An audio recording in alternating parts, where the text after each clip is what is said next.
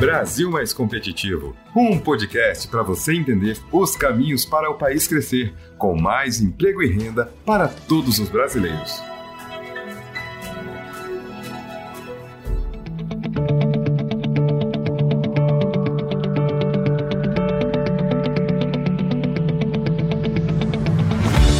Olá, eu sou Paulo de Tarso Lira. Está no ar mais um episódio BR Mais Competitivo.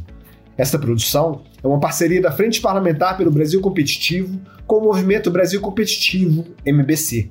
A ideia é apresentar os gargalos, desafios e os caminhos a serem percorridos para o crescimento e desenvolvimento da nossa nação, e discutir os 12 compromissos para um Brasil competitivo, propostos pela nossa frente e pelo MBC, contando com o apoio de mais de 50 entidades setoriais e empresariais.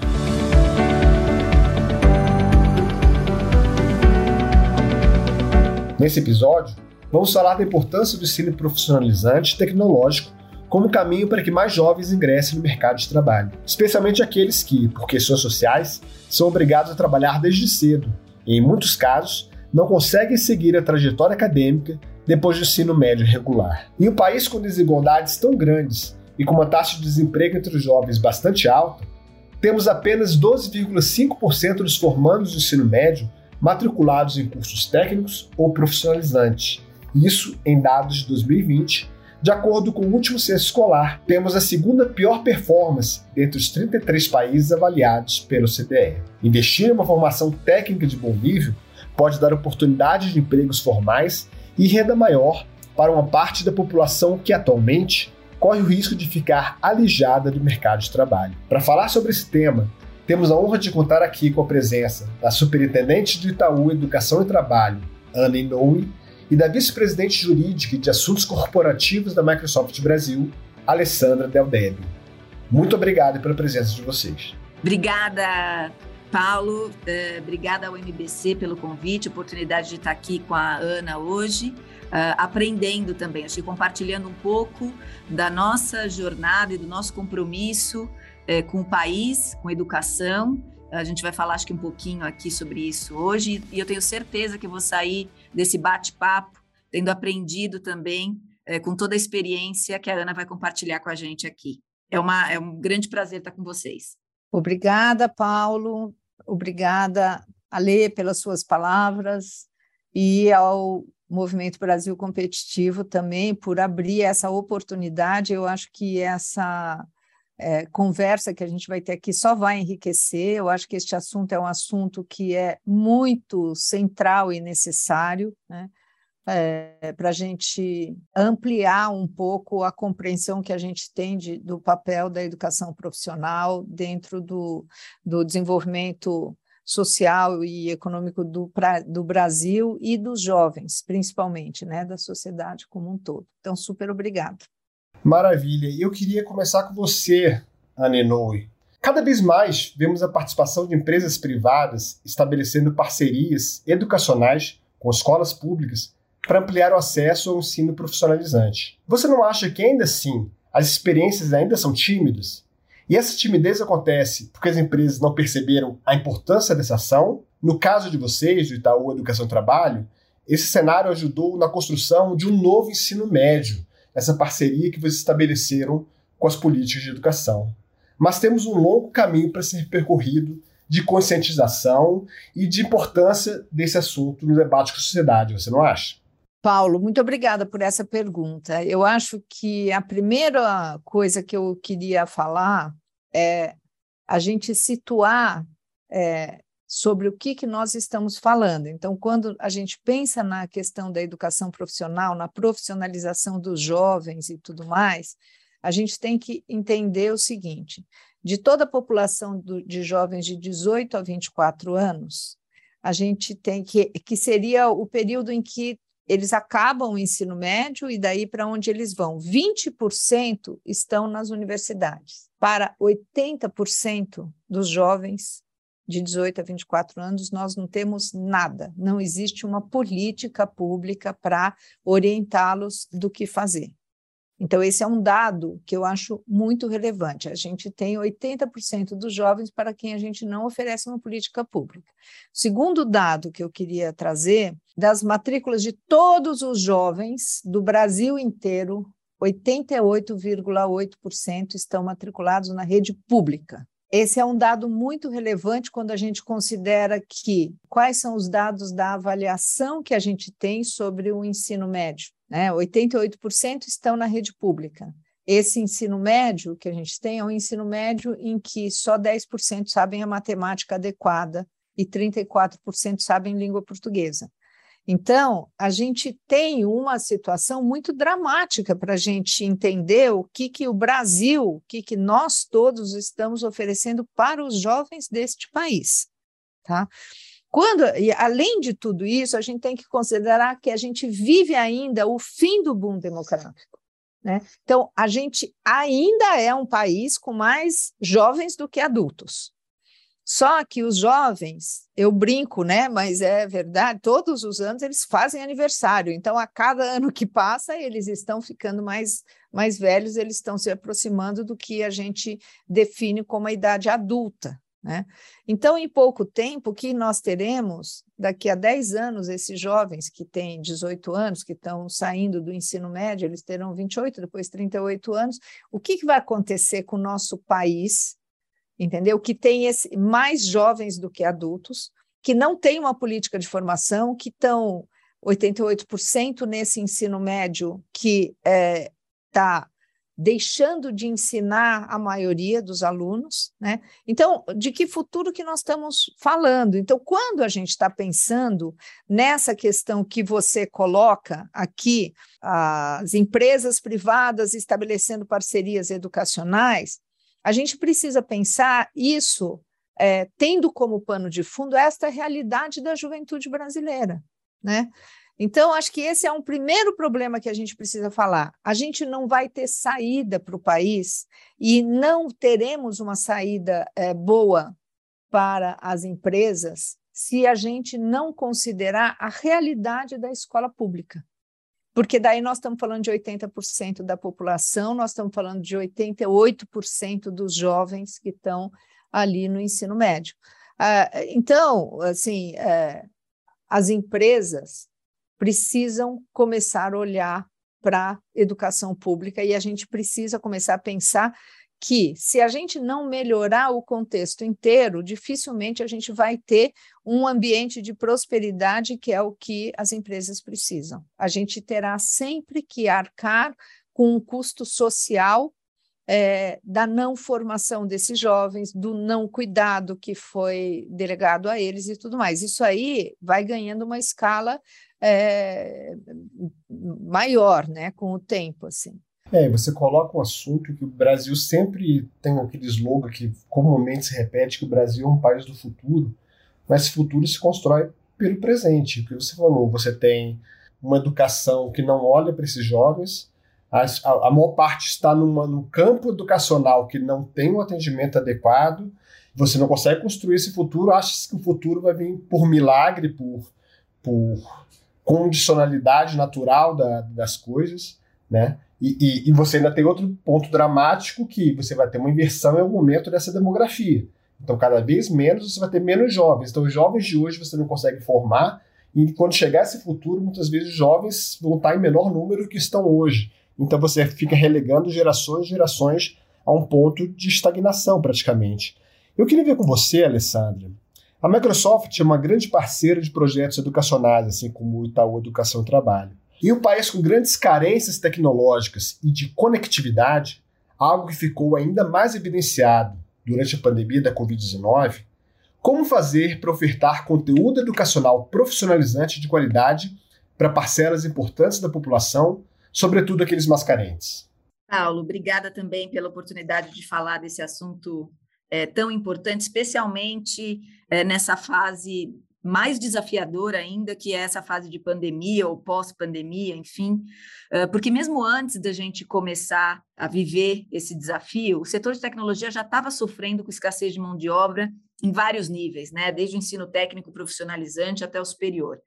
E, e a pandemia só veio acelerar né, adoção de tecnologia, transformação digital, então tem um lado positivo, digamos assim, é, de que você a gente usou a tecnologia é, para manter ainda é, é a conexão é, dos negócios, especialmente, mas acentuou demais, a gente sabe disso, a desigualdade que já existia e que já era gigantesca aqui no Brasil, e os acessos aos recursos essenciais que faziam com que algumas pessoas pudessem trabalhar e, e, estudar remotamente. A gente sabe que as pessoas com, é, é, com essa vulnerabilidade social, elas não têm, esse, não tiveram e não têm esses mesmos recursos. Então, na Microsoft, a gente acredita que essa retomada econômica né, e social e de, de crescimento, inclusive no Brasil, ela vai ocorrer de uma maneira mais sustentável na, na medida em que a gente combinar o uso da tecnologia com educação. E a gente conscientizou né, muito dessa responsabilidade, do papel que a gente tem nessa empreitada.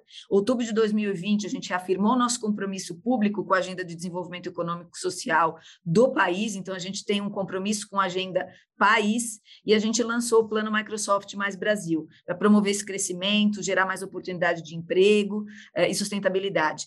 Esse plano foi pensado principalmente em três eixos: o eixo de educação, capacitação profissional e empregabilidade, um eixo de habilitação de economia digital por meio da tecnologia e um de crescimento sustentável e impacto social. Eu vou aqui me ater mais a esse primeiro pilar, que é o que a gente está discutindo hoje aqui, que é de educação, em que o nosso foco é capacitar força de trabalho de hoje e de amanhã. Você estava falando, Paulo, né, do Brasil do futuro, o hoje. Se a gente não investir no hoje, a gente não tem um amanhã e a gente já não investiu no ontem. Então, na, na verdade, a gente precisa dessas iniciativas e, e, com um desafio desse tamanho, a gente acredita que não consegue realizar isso sozinho. É em parceria. É junto, essa é a crença da Microsoft também. Uma empresa que tem a missão de empoderar cada pessoa e cada organização a realizar mais através da tecnologia, a gente só acha que consegue fazer isso aliando o público com o privado eh, e juntando forças aqui. Uma das nossas iniciativas, em parceria com o Ministério do Trabalho e Previdência,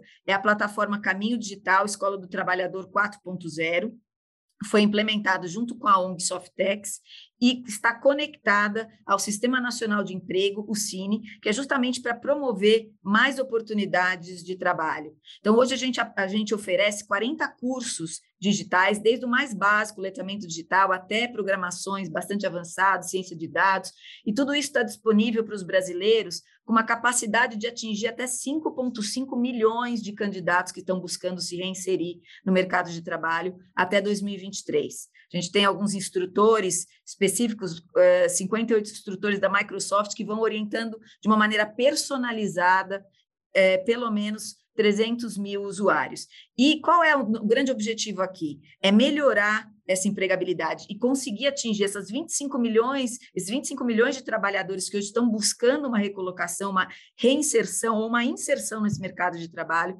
A gente quer ajudar com ferramentas de tecnologia, com capacitação a realizar esses matches, essas combinações. Então, eu me capacito, desenvolvo aquela aquele conhecimento e consigo, então, é, me, me, qualificar melhor para essas ofertas de trabalhos que hoje cada vez mais exigem né, é, habilidades digitais.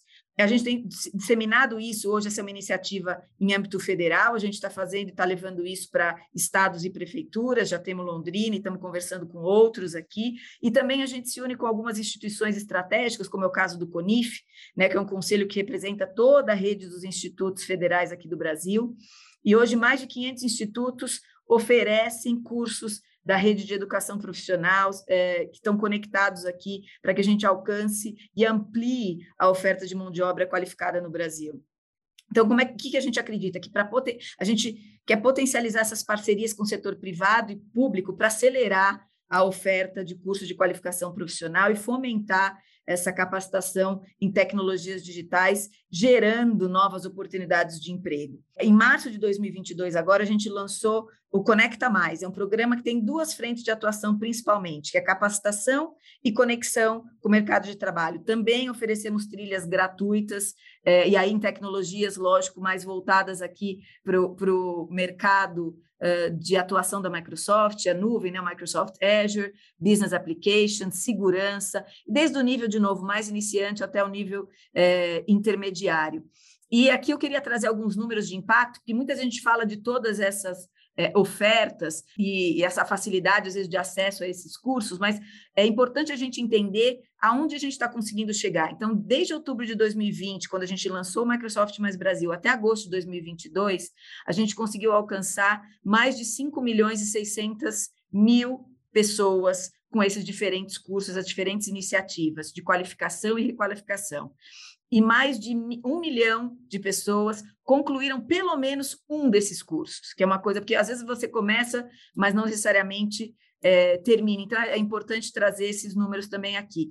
E nesse período, dessas pessoas que se capacitaram, é, praticamente 100 mil pessoas que fizeram esses cursos estão hoje empregadas. Então, uh, e, e, a gente tem 4 mil professores e tutores que foram capacitados nas, nas, iniciativas. São números que a gente quer multiplicar, a gente quer potencializar, mas a gente entende que para gerar esse impacto, a gente, de novo, eu quero reforçar, talvez sendo aqui repetitiva, mas a gente acredita na união de forças aqui. É governo, é iniciativa privada, são as ONGs, é todo mundo junto para a gente olhar e ter esse olhar para esses jovens é, que estão entrando no, no, mercado de trabalho, mas também para aqueles que querem se recapacitar uh, e aprender e também uh, atingirem aí essa, esse, esse seu potencial no mundo cada vez mais de economia digital. Você citou um ponto que é, que é bastante importante. É, você ter vários atores envolvidos no processo, você ter vários atores dispostos a fazer é, é, a seu papel, exercer seu papel nessa, nessa construção coletiva de uma educação profissionalizante, maior qualidade, enfim. E o próximo ponto, que tem muito a ver com a pergunta que eu vou lançar para a Ana, é a importância desses atores estarem conversando entre si, dialogando. Eu queria ver com você, Ana. Você tem, de um lado, empresas privadas que necessitam, de alguma forma, daquela mão de obra carente que ela tem, e muitas vezes essa mão de obra vem desse ensino profissionalizante. Do outro, esses jovens carentes, na maioria dos casos, vindo de escola pública, com menos oportunidades do que outros, porque tiveram que começar a trabalhar mais cedo, tiveram que muitas vezes ajudar a cuidar da família, enfim, que precisam fazer esse ensino profissionalizante. Mas em certos momentos, não parece que você tem uma demanda de cursos ofertados de ensino profissionalizante e uma demanda de carências e necessidades do setor produtivo que não conversam entre si, você cria cursos que não dão empregabilidade ou você tem carências para as quais não tem formação profissional. Como é possível afinar essas duas pontas da equação?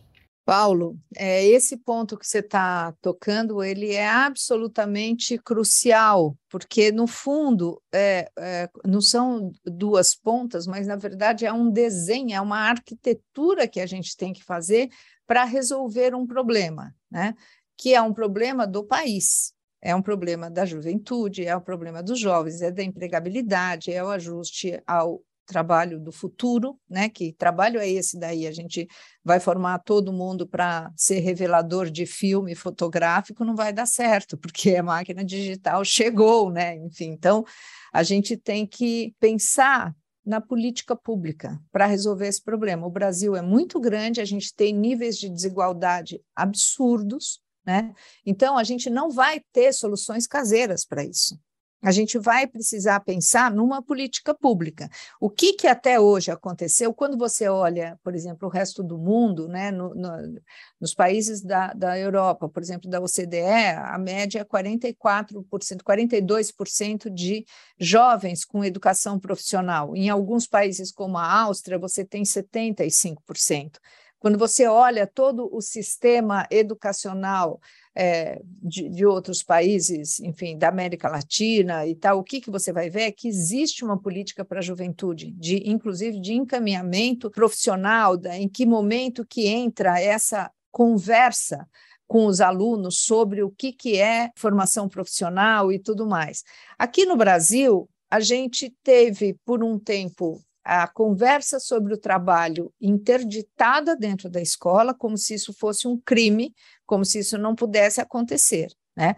É, qual a razão disso? A razão disso é, é que o Brasil teve a necessidade, por exemplo, de construir um, um estatuto da criança e adolescente para que não se explorasse o trabalho infantil. Então, o receio de você é, gerar situações muito ruins para os jovens e para as crianças fez com que a retração para este assunto fosse muito grande. Né? Mas a gente precisa resgatar isso dentro de limites é, super claros, mas a gente precisa colocar isso para os jovens também. E é, o fato de que isso não aconteceu e que a gente não tem essa política para a juventude acabou gerando que o setor produtivo ele cuida dele, cada um cuida de si. Então, cada empresa pensa é, na, na, na, no seu setor, vamos dizer. Então, ele vai fazer a formação. É, muitas empresas fazem a formação dentro da própria empresa. É assim que você faz. Você seleciona pessoas com algumas competências, sabendo que você não vai achar pessoas já formadas para aquilo que você quer, e você produz uma formação interna. Né? Então, muitas empresas fazem isso. E nessa, nesse formato, a gente esquece todos os alunos da escola pública. Ou seja, se a gente olhar para a escola pública e a gente se dedicar a pensar uma política pública, a gente vai conseguir produzir um ambiente muito melhor, tá certo? Que vai favorecer todo mundo, né? Então, eu diria para você o seguinte, por exemplo, a gente tem aqui, qual que é o papel do setor produtivo, né? Nós temos os cursos é, que as escolas, as secretarias de educação vão propor cursos, ela não tem conhecimento sobre o setor produtivo, ela não entende a lógica, ela não sabe dizer como, como é que ele está organizado, quais são os cursos mais de ponta. Vamos pegar o, o, o campo da tecnologia, tá certo? Que a Lê estava falando. Ela sabe é, o que, que é que a gente precisa, a Microsoft sabe disso. A Secretaria da Educação não sabe, ela não, não, não tem por que saber, ela não foi formada para isso, ela não foi organizada para isso. Né? Agora, no meio das duas coisas, tem os jovens. Né? Então, os cursos que a secretaria propõe, muitas vezes eles não são adequados, o setor produtivo está precisando de um jovem e, e, e, de pessoas que ele vai quer contratar e tudo. Nesse meio tem um jovem que não que é ignorado, que ninguém está cuidando dele. Né?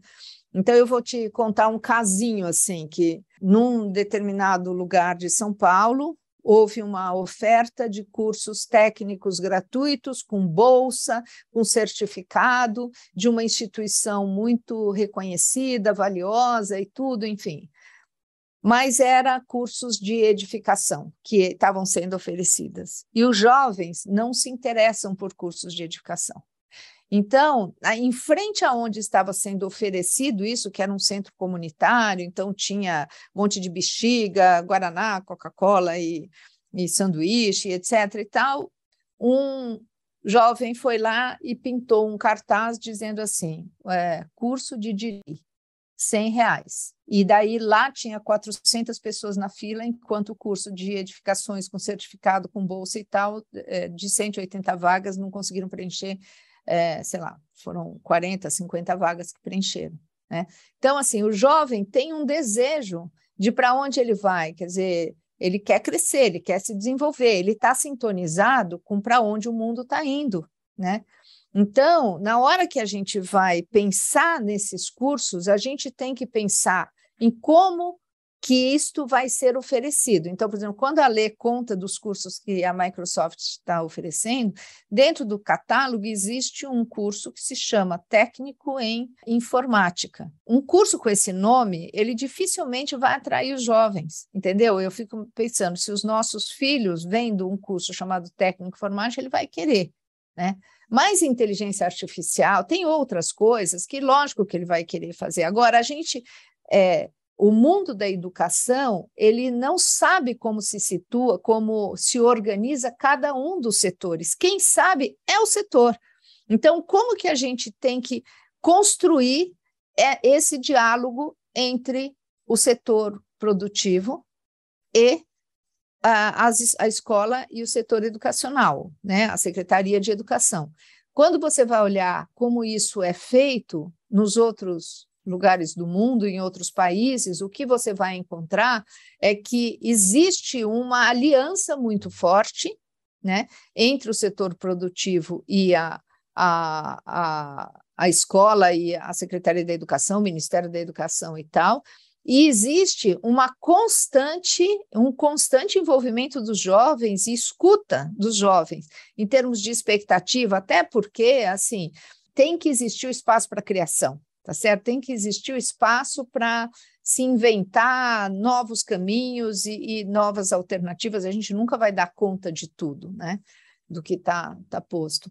Então, acho que a solução está em desenhar políticas públicas que vá considerar as tecnologias, o acesso dos jovens a isso e é, a escala, como que você vai gerar a governança disso tudo, ou seja, desenhar essa política pública que possa beneficiar os jovens de uma maneira geral. Isso vai beneficiar todo mundo, vai beneficiar todos os setores. Ah, eu tenho só mais uma coisinha para falar, que eu acho que a questão da tecnologia ela é decisiva sabe? Quer dizer, é, a, a, tecnologia ela é a nova alfabetização, entendeu? Quer dizer, em algum nível, todo mundo vai precisar de conhecimento sobre tecnologia, tá certo? E é, ela servirá, este conhecimento servirá para os jovens ocuparem lugares em qualquer área, né? seja na humanas, nas exatas, para ficar na, numa categorias assim bem abstratas e, e, e antigas até, mas é, em qualquer área. Né? Então, eu acho que assim, a gente também precisa dar destaque para alguns conhecimentos que a gente já sabe que eles serão absolutamente necessários neste mundo, que é um mundo que está mudando muito rapidamente, que o impacto da tecnologia nesse universo da organização do mundo do trabalho será enorme e estes jovens têm que se preparar para isso. Maravilha. E aproveitando esse gancho que você falou, Ana, da questão da tecnologia, de como você vende esses cursos profissionalizantes, a importância de você fazer um trabalho mesmo de, de mercado. Você tem um produto a ser oferecido e você tem que saber o tipo de consumidor que vai consumir aquele produto para que você haja um, haja um match, uma concordância entre o que está sendo oferecido e o público que vai consumir aquele produto.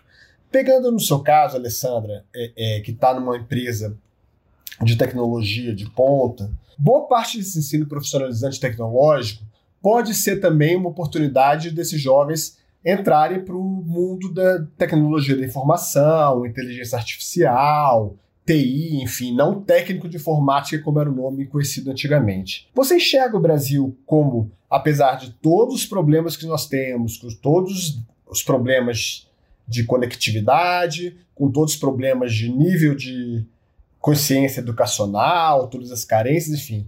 Mas você enxerga o Brasil como celeiro de profissionais nessa área? Paulo, então, eu vou, vou chegar, vou responder a tua pergunta, mas antes eu queria só aproveitar é, um pouco da fala da, da, Ana, que eu concordo muito e queria reforçar aqui, é, porque tanto do, do, ponto de vista de política pública, né, eu, eu, pessoalmente concordo muito, e a gente como Microsoft também, é, que a gente, depois de fazer o diagnóstico né, de, da, da, situação que a gente tem hoje no Brasil, de educação, e quando a Ana falou de 80% dos jovens para quem a gente não oferece nenhuma política pública, eu acho que esse, é, essa, essa missão de olhar, fazer esse diagnóstico, coletar todos os dados, conhecer uh, os nossos desafios e aí construir, então, é, essas políticas públicas voltadas para os jovens, eu, eu queria só reforçar o quanto a gente está alinhado nesse, nesse pensamento. É, e, por outro lado, essa questão de tecnologia, que hoje a gente fala muito uh, de tecnologia, né? Lógico que a tecnologia é um meio, ela é uma ferramenta, ela está cada vez mais adotada e transformando a forma como a gente engaja na sociedade, no nosso dia a dia, como a gente trabalha. A Ana veio trazer essa questão da organização do trabalho, então concordo muito. E quero adicionar uma outra coisa. A gente fala Microsoft, uma empresa de tecnologia, mas o nosso CEO já dizia desde 2015 que todas as o nosso o Satya Nadella, o nosso CEO mundial, que todas as empresas serão empresas de tecnologia, porque tecnologia hoje está dentro dos negócios e transforma a forma de fazer negócios de todas as empresas. Então, é, é, importante que hoje, quando a gente também pensa no Itaú, o Itaú é uma empresa que adota, usa tecnologia no, no seu dia a dia, nos seus negócios, na forma, inclusive mudando seus modelos, muitas vezes, de negócio. Então, é, eu agora endereçando aqui a sua pergunta especificamente, uh, sem dúvida o Brasil é um celeiro de grandes talentos, uh, e um país para a Microsoft estratégico. Então, quando a gente está falando de tecnologia, o brasileiro é o que a gente chama de early adopter. Ele é daqueles que adota a tecnologia assim que ela surge. Então, a gente tem um consumo de tecnologia desde o início muito forte. É uma população bastante criativa, com uma capacidade de resol resolver problemas. Então, a gente está vendo hoje o desenvolvimento do empreendedorismo também aqui é, no Brasil. E isso faz com que a gente tenha uma clara aptidão para a tecnologia. E, e, por um lado, se, se a nossa taxa de desemprego diminuiu, ela ainda é, é bastante alta, especialmente entre os jovens, quando a gente está falando dos jovens de 18 a 24 anos, esses números chegam a 19%. E a gente tem, como a gente já falou uh, anteriormente, um, um gap aqui de mão de obra qualificada, principalmente na área de tecnologia, como data analytics, computação em nuvem e, e, e web mobile. Então, tem um estudo uh, da Brascom, que é de 2021, que fala que até 2025 o setor de tecnologia vai demandar mais ou menos uns 800 mil talentos. E esse estudo é, confirma que a oferta que a gente tem atual é de 53 mil formandos na área de tecnologia, tecnologia por ano, que não supre essa demanda de 159 mil talentos por ano que a gente já tem hoje. Então, esse gap só vai aumentar se a gente não acelerar essa capacitação é, é, em tecnologia, em habilidades digitais, que é cada vez mais exigida no mercado de trabalho. Então, a gente precisa incentivar, né, atrair o jovem, como a Ana estava falando, incentivar mais jovens a seguirem essas, essas carreiras que estão ligadas né, à tecnologia, mas, de novo, não só essas carreiras de exatas, porque, como a Ana mesmo falou, em todas as áreas, a gente vai ter algum nível de conhecimento tecnológico necessário. Então, é, é ilusório de achar que a digitalização da economia vai precisar de menos mão de obra. É, é, a gente vai precisar cada vez mais de pessoas capacitadas para programar, para operar e desenvolver essas novas tecnologias. Então, novos postos de, é, novos postos de trabalho que estão sendo criados em diferentes setores da indústria. Então, desde essa coisa mais básica do letramento digital, eu gostei de ouvir também a Ana falar dessa alfabetização, a nova alfabetização é você ter esse conhecimento básico, né, digital. E até o uso de tecnologias mais sofisticadas. Hoje a gente não consegue preencher muito disso porque a gente não tem a qualificação necessária. Então, o ensino profissionalizante é uma das saídas, sem dúvidas, mas não é a única. Então, a gente precisa trabalhar na educação de base, estimular esses jovens a escolherem, né, a entenderem a relevância dessas carreiras que é, passam pela área de tecnologia e também um foco em diversidade, porque muitas vezes a gente está olhando hoje, quando a gente olha para esse setor mais puramente tecnológico ainda, a gente vê muito pouca diversidade. Então, a gente vê algumas maiorias minorizadas, então a gente precisa atrair mais mulheres, pessoas LGBTI, mais uh, negros, enfim, para essas áreas uh, técnicas também e desde o início, né? É mostrar essa possibilidade, mostrar essa carreira como uma alternativa. Então, é desenvolver uma cultura aqui de aprendizado, de aprendizagem, né? Uh, a gente está mudando muito rapidamente, mercado de trabalho, mundo, aceleração na adoção de tecnologia, e a gente precisa todo o tempo estar tá aprendendo.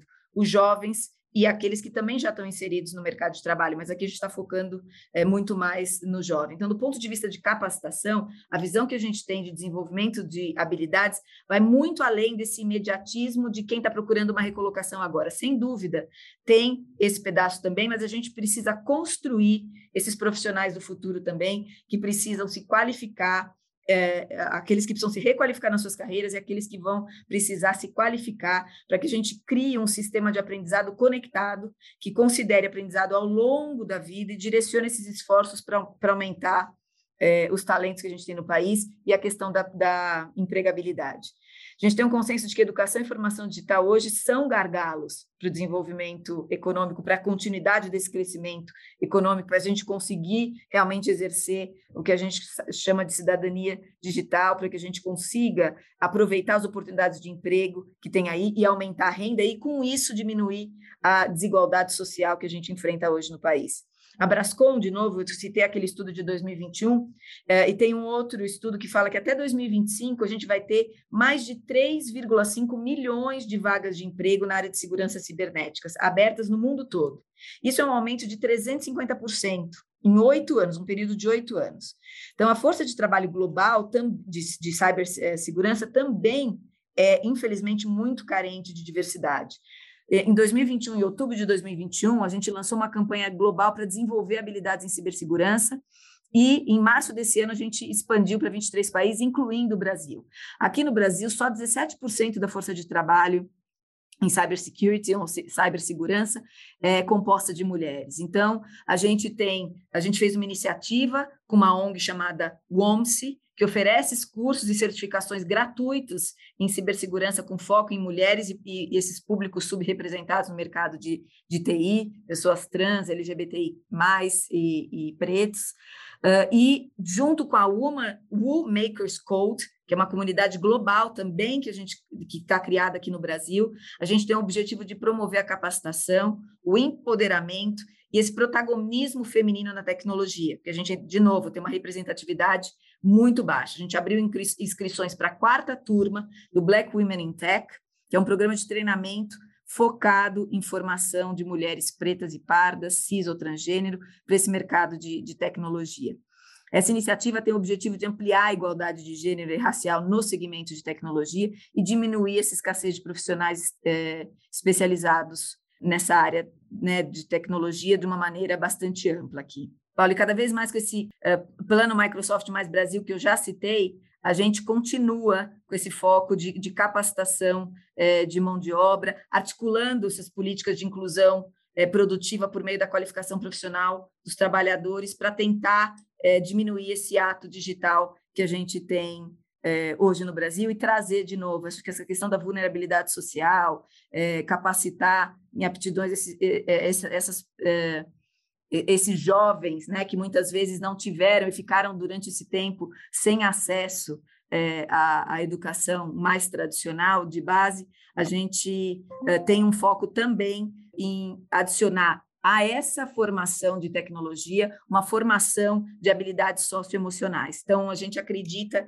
que também unindo esses dois aspectos que a gente vai contribuir para não deixar ninguém para trás. Eu gosto quando eu ouço isso da Microsoft, quando a gente pensa num, num crescimento econômico so, e esse desenvolvimento social de uma maneira sustentável, é, a gente não pode esquecer de ninguém, é inclusivo. A gente tem que não pode deixar ninguém para trás. E hoje, como a Ana falou, a gente está deixando 80% dos jovens para trás. Mais uma vez, quando vocês falam e, e expõem assuntos diversos desse tema de competitividade, a gente percebe que nós temos uma situação global e que é fundamental que cada parte, cada ente que esteja envolvido nessa, nesse debate consiga olhar não só para as próprias realidades, demandas e carências, mas procure caminhos para que a sua realidade converse, dialogue com a realidade das pessoas que estão à sua volta, ou das empresas que estão à sua volta, para que esse trabalho seja mais efetivo. É, a gente vê, Ana, que sem uma melhoria no nível educacional, seja profissional, seja tecnológico, seja ensino médio regular, enfim, ou ensino superior regular, sem um salto de natureza efetiva nesse setor, o Brasil não ganha competitividade. O Brasil perde competitividade perante os seus players e seus parceiros internacionais. O MBC recentemente lançou um manifesto mostrando que a competitividade e a produtividade do trabalho no país está semi-estagnada desde a década de 80. Entre 1981 e 2020, nós estamos falando de um período de duas décadas, quase 30 anos, o crescimento médio anual de produtividade ficou entre 0,3% se considerarmos a métrica de produtividade por pessoal ocupado, e 0,9% se formos considerar a métrica de produtividade por hora trabalhada. Isso no nível mundial. O Brasil está muito atrás disso. Você acha que existe diferença, prefeito, de competitividade prática entre uma política de valorização do ensino profissionalizante, investir em políticas de, de treinamento desses jovens, ou seria melhor manter é, é, a atual estrutura, o atual pensamento que existe na sociedade brasileira de que o ensino médio, o ensino superior regular, que vão trazer esse nível de competitividade de excelência para o país. Existe alguma correlação entre os dois? Existe a necessidade da gente pensar que é, você precisa ter um ensino técnico articulado a uma formação geral robusta. Porque nós queremos um jovem que esteja sintonizado com esse mundo, que saiba, saiba tomar decisão. Se você for conversar com o, o, o, pessoal da Microsoft, você vai saber o tipo de perfil que eles querem. Eles não querem um cara técnico que não saiba pensar, que não tenha senso crítico, que não saiba tomar decisão, não saiba estabelecer relações. Muito pelo contrário. Né? Então, a articulação entre o que é potente hoje é você articular uma formação técnica de qualidade com uma formação geral robusta. É isso que nós precisamos fazer, esse é o desafio que está posto, tá? Então, este é uma, um primeiro ponto, quer dizer, que eu acho que é super importante a gente é, saber. No Brasil, a gente viveu uma dicotomia entre uma formação geral, acadêmica, a universidade e o ensino técnico, como se isso fossem é, pedaços de mundos diferentes, quando, na verdade, eles são etapas é, de uma formação profissional desejável para todo mundo, né?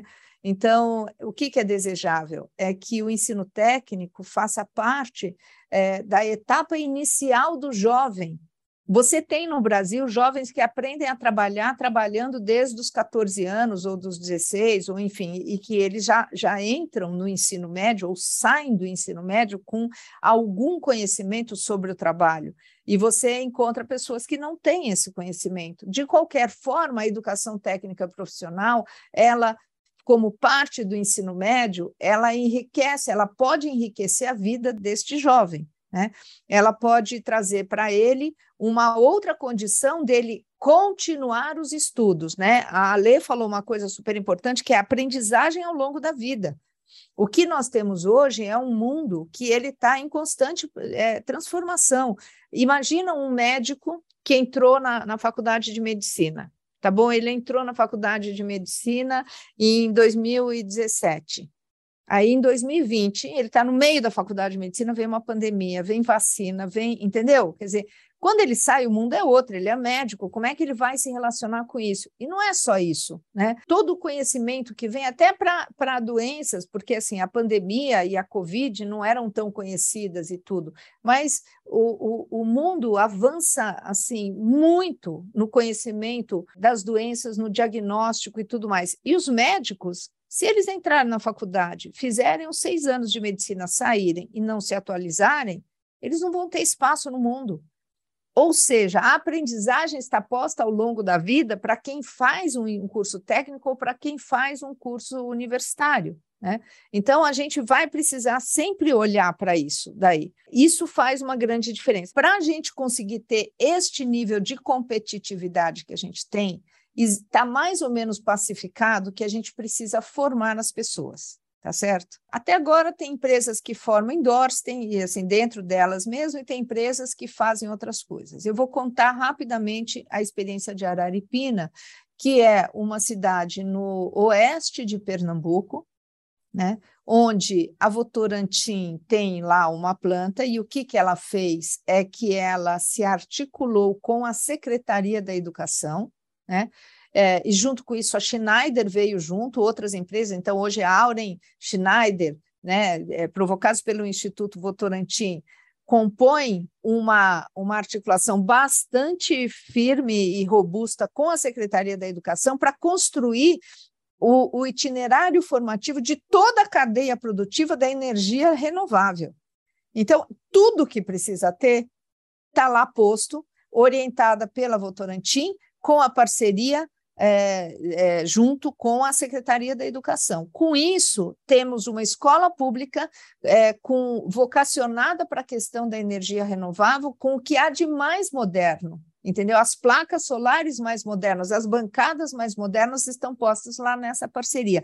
Isso é uma coisa que todo mundo ganha a Votorantim ganha, os jovens estão ganhando. Então, assim, é, foi uma situação bastante emocionante olhar que um dia de semana, às 8 horas da noite, em Araripina, que é uma cidade pequena, você tinha 300 jovens interessados em ouvir o grupo da secretaria e da Votorantim tal falar sobre energia renovável. Né? Então, assim, existem experiências que estão postas. A outra coisa que a gente tem que pensar que eu também uso uma, uma imagem que é assim: Se você plantar alfaces, você vai colher alfaces em três meses. Se você quer maçãs, você vai ter que plantar maçã, vai ter que esperar. Não vai ser em três meses que a gente vai colher.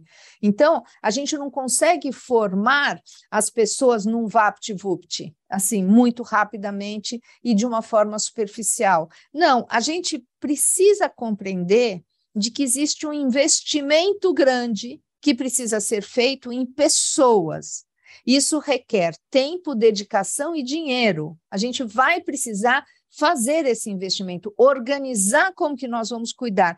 Esta população, estas pessoas que a gente precisa investir, elas têm cara, elas são população de baixa renda, elas são mulheres, são negros. E, então, assim, quando a Ale fala da questão da diversidade, hoje está um pouco na moda da gente falar bastante diversidade e tal, mas a gente precisa encarnar que a, a, a, população que a gente precisa formar e que a gente precisa querer que seja bem formada é uma população que a gente se acostumou, a gente normalizou de uma forma totalmente anormal, né? A gente está amortecido um pouco com uma certa indiferença é, em relação a uma parte muito significativa da população, que a gente acha que é meio natural eles não terem acesso a uma série de coisas, eles não saberem um monte de coisa, né?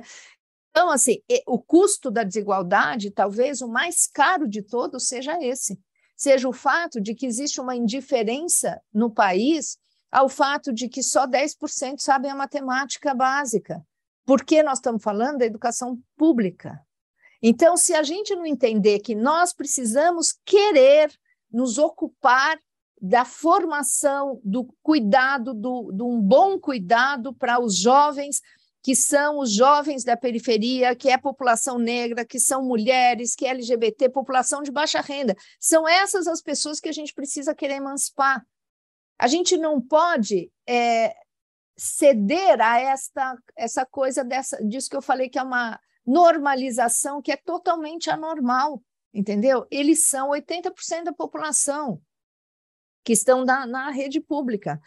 A, a, gente achar normal que só 34% saibam língua portuguesa e 10% saibam matemática, é, por muito menos do que isso, lá no Canadá, quando você pergunta por que, como foi a revolução educacional aqui no Canadá, eles falam que é porque a gente fez um, um exame aqui, a gente descobriu que 50% não sabia matemática. Cai ministro, daí muda a legislação, daí é, é, cria-se um estado de emergência para fazer uma mudança, né?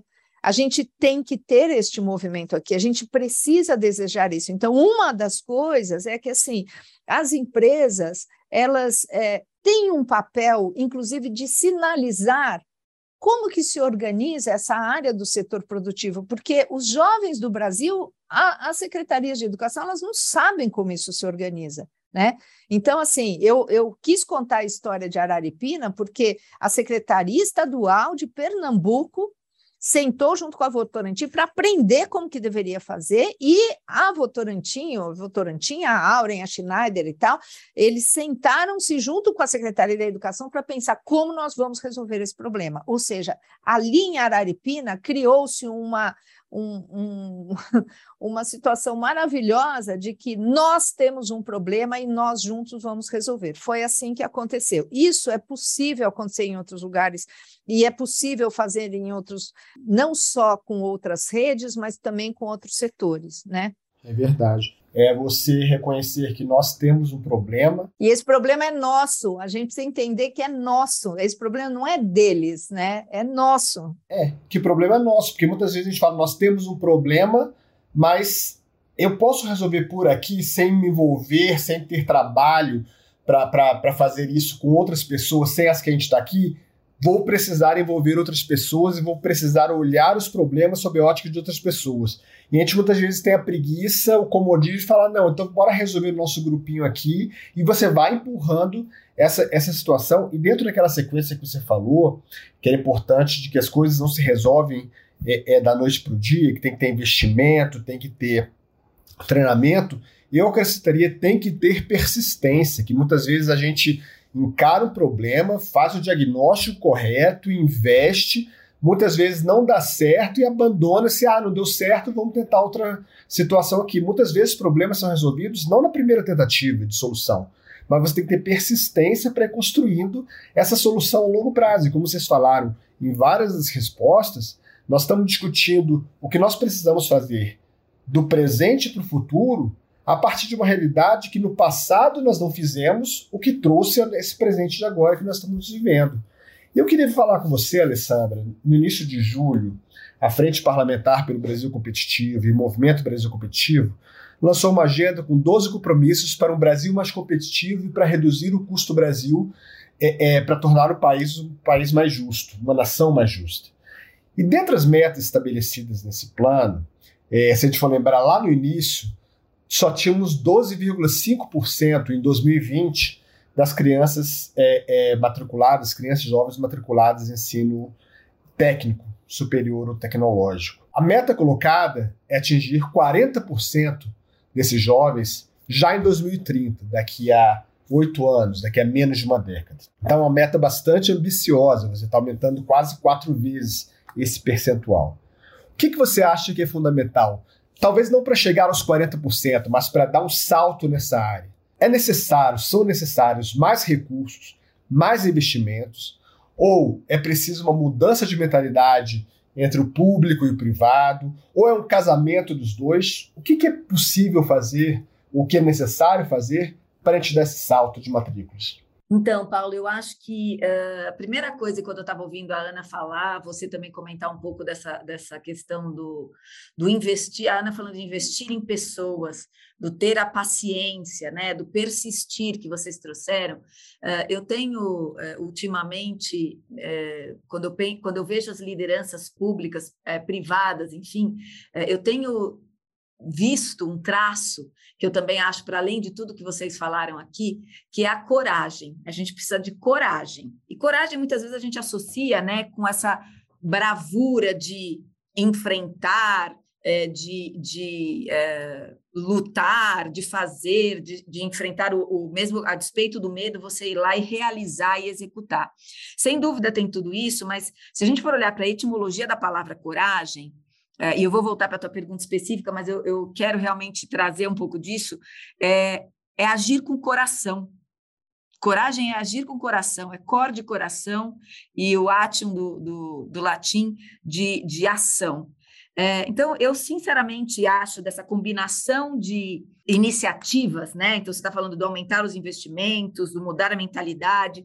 É, eu acho que é um pouco da combinação, eu vou falar disso agora, é, mas a gente precisa ter coragem. A gente tem coragem de enfrentar, é, é agir com aquele coragem, porque é pensando, é pensando que a formação, que a capacitação, que dar acesso para todos, é, que construir é, uma realidade mais socialmente justa, é, de gerar uma economia mais plena e desenvolvida e sustentável, é, e está tudo muito conectado, a gente precisa ter coragem. Acho que todos nós, e de novo, o problema não, tá, não é do outro, é de todos nós. Então, é, esse é o meu convite, cada vez mais, para todos aqueles que se envolvem e se importam.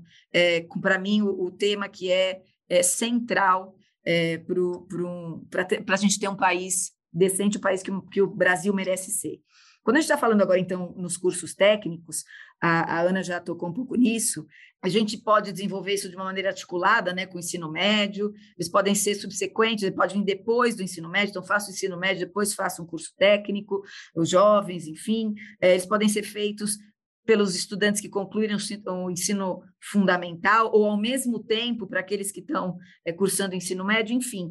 É, eu acho que aqui o importante, como a, a, a própria Ana uh, falou, ele já vem uh, com essas essa possibilidade de atrair, é, é, é, chamar o jovem para conhecer sobre essas diferentes profissões o mais cedo possível, né? Existem várias, então, possibilidades mostrar essas várias possibilidades é, para o jovem. Hoje existe bastante investimento, tanto público quanto privado, em capacitação técnica e profissional. Mas será que o como e o onde a gente está fazendo esses investimentos é o ideal? Será que esses atores público e privado estão se, estão se articulando, estão se conversando? Provavelmente não no nível que deveria estar acontecendo, provavelmente não, porque senão a gente teria políticas públicas é, que endereçassem muito mais é, essa, esse, esse ambiente das carreiras técnicas e dos jovens, né? A gente precisa continuar articulando também a expansão da, da educação profissional e tecnológica nos estados.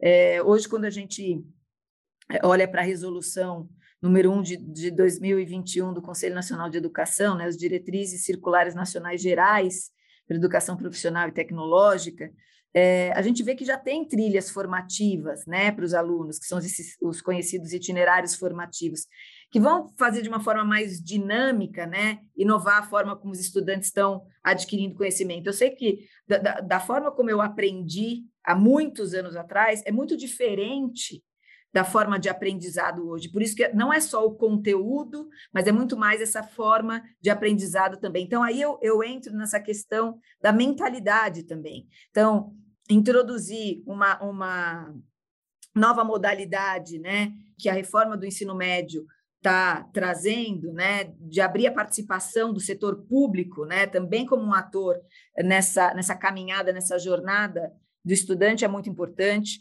fomentar as iniciativas, formatar, desenhar essa trilha numa parceria com as instituições de ensino, então não é cada um sozinho, a Ana destacou bastante as indústrias, cada setor sabe aquilo que precisa, é, e a gente, mas a gente precisa dessa articulação com o, o setor público, né? setor privado com setor público. E eu não acredito que exista nenhuma única bala de prata ou uma única ação transformadora. É um conjunto mesmo de mudanças que a gente precisa fazer nos diferentes níveis do, do sistema aí educacional. É, além de, de pensar em uh, aumentar investimentos, a gente precisa pensar em distribuir melhor esses investimentos, né, para potencializar uh, as diferentes estratégias do setor público, olhar para para o ensino médio da escola pública, onde estão 88% dos jovens, como a própria Ana é, já destacou. Então, a gente, essa parceria do público e do privado, né? Então, é não é só o público que tem essa responsabilidade, o privado também tem essa responsabilidade de fazer essa associação, essa parceria, essa parceria na educação, para que a gente crie é, essas trilhas, essas trilhas de conhecimento que dialoguem com as diferentes demandas dos diferentes setores e consigam realmente trazer o estudante é, para essa jornada dele, para a caminhada cada vez mais de ascensão, de, de possibilidade, de novas possibilidades, de novas oportunidades é, e novos degraus aí nessa, nessa jornada educacional, com melhor aproveitamento das disciplinas no, no ensino superior. É, de novo, eu, eu acredito, é investir em pessoas com coragem, não deixando ninguém para trás e fazendo isso juntos. Eu queria dizer também que eu acho que assim é, nesse momento aqui do Brasil é, nós temos uma a gente teve uma situação da pandemia que eu acho que foi bastante dramática, né? Mas a gente precisa ter é, para fazer isso tudo que a Lê está falando, que eu também sinalizei aqui, quer dizer, o que, que nós estamos querendo falar nisso aqui tudo, é que a gente precisa ter uma governança, né? A gente precisa ter um Ministério da Educação responsável, que dê as orientações que precisa, a gente precisa.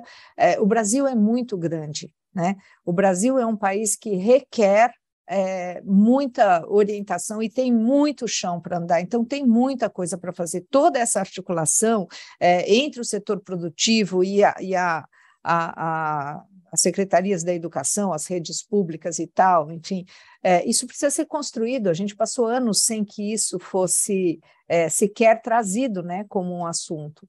Então, a gente precisa realmente, assim, eu, eu tenho a expectativa de que a gente tenha é, uma, um direcionamento e uma governança bastante consistente e responsável é, nessa direção da articulação da educação e trabalho.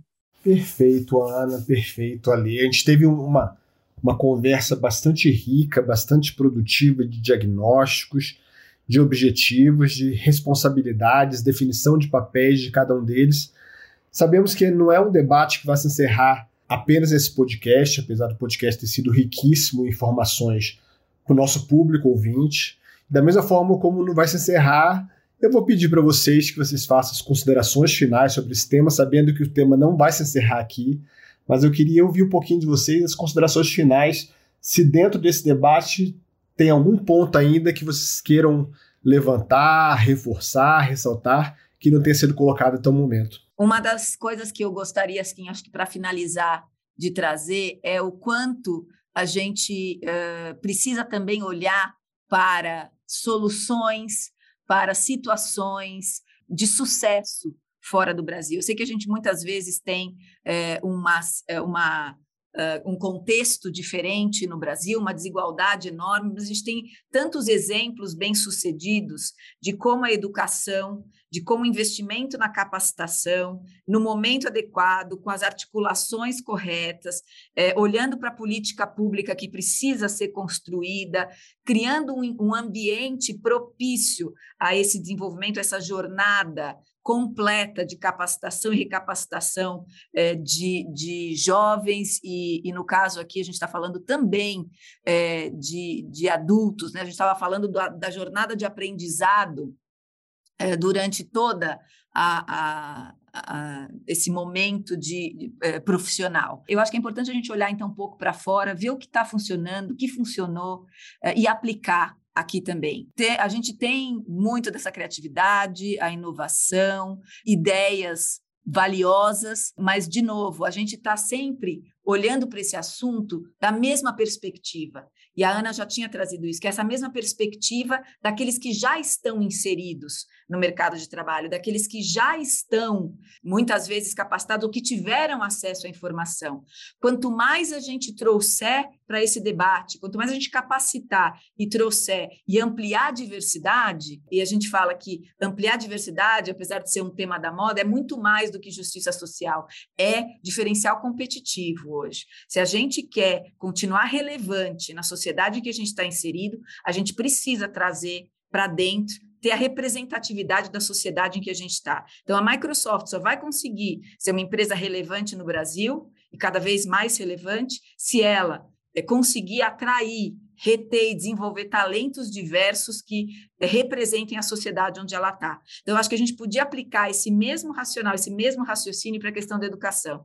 A gente trazendo, né, incluindo cada vez mais, a gente vai conseguir acelerar né? A gente vai conseguir gerar mais criatividade, mais soluções inovadoras, inclusive para endereçar as questões de educação hoje. Quando a gente olha para o mundo hoje, eu acho que tem algumas áreas que gritam para a gente e que estão sinalizando é, esse futuro e que a gente tem que encarar e que os jovens são sensíveis a essa área. Ele, é, essas áreas são áreas que têm apelo né, para eles. E são elas a questão da economia digital, né, toda a questão da tecnologia, que é um pouco isso que a gente já falou bastante e que daí a enfim, deu a, a letra toda aí e tal. Tem a economia verde, da sustentabilidade, da agricultura, agricultura familiar, o agronegócio, a questão da floresta em pé, é, todo o conhecimento que existe da, da criação de crédito de carbono, a economia criativa da cultura, né, da promoção dessa, dessa riqueza que a gente tem aqui no Brasil, e a economia dos cuidados, né, da saúde, de cuidar de si, de cuidar do outro, de um país que vai ter mais idosos do que jovens em breve né? E que a gente precisa olhar para isso, porque isso vai impactar o mercado é, de trabalho na hora que você vai ter mais pessoas idosas e mais velhas trabalhando, entendeu? Vivendo mais tempo, né? Consumindo coisas e, e, e serviços e tudo mais. É muito necessário que a gente se organize o mundo do trabalho e tenha essa perspectiva de futuro, é, de horizontes para os jovens. É isso, muito obrigada. Maravilha, Ana. Pegando, só para concluir o gancho que a Alessandra falou da coragem, que muitas vezes pessoas confundem coragem com voluntarismo. As palavras de vocês nesse debate todo mostram que não é voluntarismo. Você tem método, você tem planejamento, você tem exemplos a serem seguidos, você tem experiências anteriores, exitosas ou não, que podem servir para planejamentos futuros, para a gente conseguir atingir esse objetivo final, que é aumentar nossa competitividade e, mais do que isso, não pensar um país como um país competitivo. país competitivo parte da competitividade de cada uma das pessoas. E como a Ana colocou muito bem, e a Alessandra também reforçou, você tem uma multidão de pessoas praticamente invisíveis que muitas vezes ao longo desses anos ficaram à margem porque existia um preconceito em cima do que é ensino técnico, porque se a pessoa tem uma formação técnica e não uma formação acadêmica, ela vai ser pior ou melhor do que outra no mercado de trabalho. O mercado de trabalho necessita de profissionais de várias experiências, com várias formações, e cabe ao país, quanto nação, enquanto nação que projeta uma sociedade melhor, oferecer as oportunidades acessíveis para que cada um escolha o seu próprio caminho. E eu queria dizer que com isso chega ao fim mais um episódio do BR Mais Competitivo, o podcast para você entender os caminhos para o país crescer com mais emprego e renda para todos os brasileiros. As propostas aqui debatidas e outras apresentadas sobre esse tema discutido hoje estão disponíveis para vocês no nosso site fppelobrasilcompetitivo.com.br. Agradeço imensamente a presença da Ana Inoue, superintendente do Itaú Educação e Trabalho, e de Alessandra Del Débio, vice-presidente de Assuntos Jurídicos da Microsoft, nesse debate sobre os desafios para aumentar a presença dos jovens nos ensinos profissionalizantes e tecnológico, fator essencial para a melhoria da competitividade do país. E agradeço a vocês pela audiência qualificada em um tema tão importante para todos nós. Até a próxima com mais uma discussão sobre competitividade e custo Brasil. Até lá! Brasil Mais Competitivo, um podcast para você entender os caminhos para o país crescer, com mais emprego e renda para todos os brasileiros.